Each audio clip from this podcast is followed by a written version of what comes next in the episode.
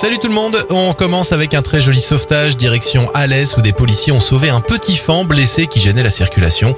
Grâce à leur intervention rapide, l'animal a pu être conduit dans un refuge où il a été pris en charge et soigné. Bonne nouvelle, Airbus a annoncé l'arrivée d'une nouvelle ligne d'assemblage à Toulouse d'ici fin 2022. Dédiée à la 321, ce programme pourrait créer 500 emplois dans la ville rose. Enfin, bonne nouvelle, l'application TikTok va bientôt aider les jeunes à trouver un emploi grâce à l'outil Job. TikTok permettra à ses utilisateurs d'enregistrer et de partager son CV en vidéo. Ce nouvel outil sera disponible sur un site internet accessible via TikTok et mettra aussi en relation les entreprises et les jeunes souhaitant dénicher un stage ou un emploi junior. C'était votre journal des bonnes nouvelles, il est disponible maintenant sur notre site internet et notre application Radioscoop.